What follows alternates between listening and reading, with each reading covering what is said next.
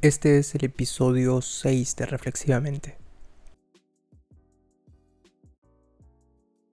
La positividad tóxica o el positivismo extremo es una tendencia en la que se promueve la idea de siempre ser positivos, felices y eliminar todo lo negativo.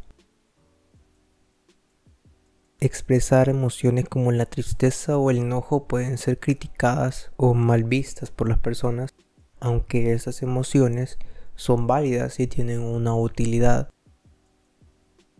Entonces, de alguna manera también se nos exige y nos exigimos a nosotros mismos ser fuertes, reservándonos así el derecho a sentir, a ser vulnerables. Ser vulnerable no significa que no se es fuerte, es aceptar y asumir lo que estamos sintiendo, es conectar con nuestras experiencias y también conectar con otras personas. La vulnerabilidad está ahí, en todos. Todos tenemos historias, heridas, que callamos. El miedo, la vergüenza, la ansiedad, la tristeza, los sueños y fracasos son asuntos que no dejamos ver a los demás y se nos dificulta aceptarlos. Sabemos que están ahí, pero los ignoramos y los tapamos de alguna manera. Creemos que si los revelamos nos expondremos al daño, a experimentar emociones intensas o desagradables. Pero ser vulnerable conlleva un riesgo. Ser vulnerable implica aceptar nuestra historia, toda la historia, lo que nos marcó, el cómo nos hizo sentir, el cómo nos hizo cambiar. Es aceptar que somos imperfectos, que no podemos pretender estar bien todo el tiempo y que hay comportamientos en nosotros que podemos cambiar. Implica ser valiente, porque nos enfrentamos a nosotros mismos, a nuestra historia, a los miedos, a la experiencia de que nos vean sin filtro, sin máscara, siendo sinceros genuinos, reales, y que al vernos así nos pueden aceptar o rechazar. Por esto último es que ser vulnerable significa arriesgarse. Arriesgarse a la incertidumbre de que las cosas pueden salir bien o mal, a que no podemos tener control de todo y que a pesar de eso lo intentamos. A continuación les voy a platicar sobre algunos hallazgos e ideas que la investigadora Brené Brown plantea sobre este tema en la conferencia El poder de la vulnerabilidad y que tienen alguna similitud con lo que hasta el momento he planteado. Ella dice que la conexión le da sentido a nuestras vidas. Necesitamos conectar con otros y para que exista esta conexión debemos dejarnos ver tal cual somos, es decir, ser vulnerables, pero hacerlo puede que nos dé miedo o vergüenza.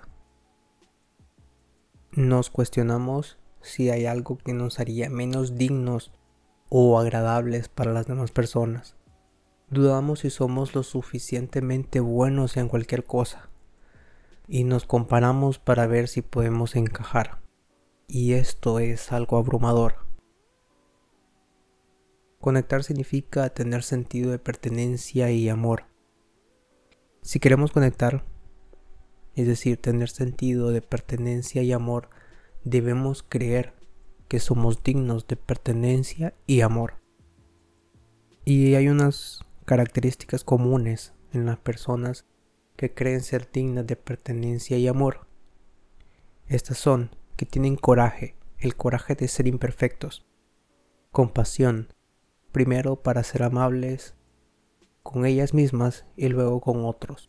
Que no podemos ser amables con los demás y no podemos tratarnos a nosotros mismos con amabilidad. Tiene conexión. Como resultado de ser auténticos, para ser auténticos debemos ser capaces de renunciar a la idea de cómo deberíamos ser para ser quienes realmente somos. Las personas que creen ser dignas de pertenencia de amor creen que la vulnerabilidad no es algo que nos deba hacer sentir vergüenza o incomodidad. Por el contrario, la vulnerabilidad nos hace hermosos y es necesaria.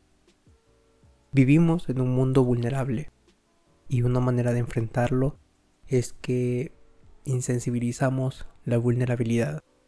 Lo hacemos comprando cosas que no necesitamos, comiendo cualquier cosa cuando realmente no queremos y que no es sano, consumiendo sustancias que nos hagan sentir algo diferente, pero no se puede insensibilizar selectivamente una emoción.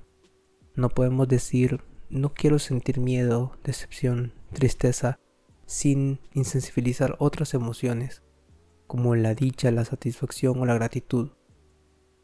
Otra manera de enfrentar la vulnerabilidad es con la idea de perfección, tratando de cumplir con un estereotipo de belleza, matándonos por hacer las cosas extremadamente bien sin cometer errores.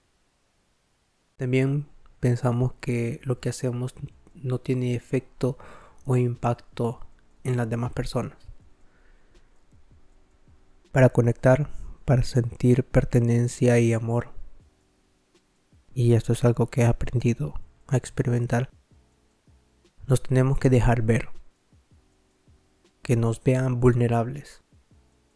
Mostrar afecto aunque no tengamos garantías y no sea fácil porque puede que las otras personas no nos demuestren lo mismo o no puedan hacerlo. Pero sentirse vulnerable significa ser humano, que estamos vivos. Y eso fue todo por hoy.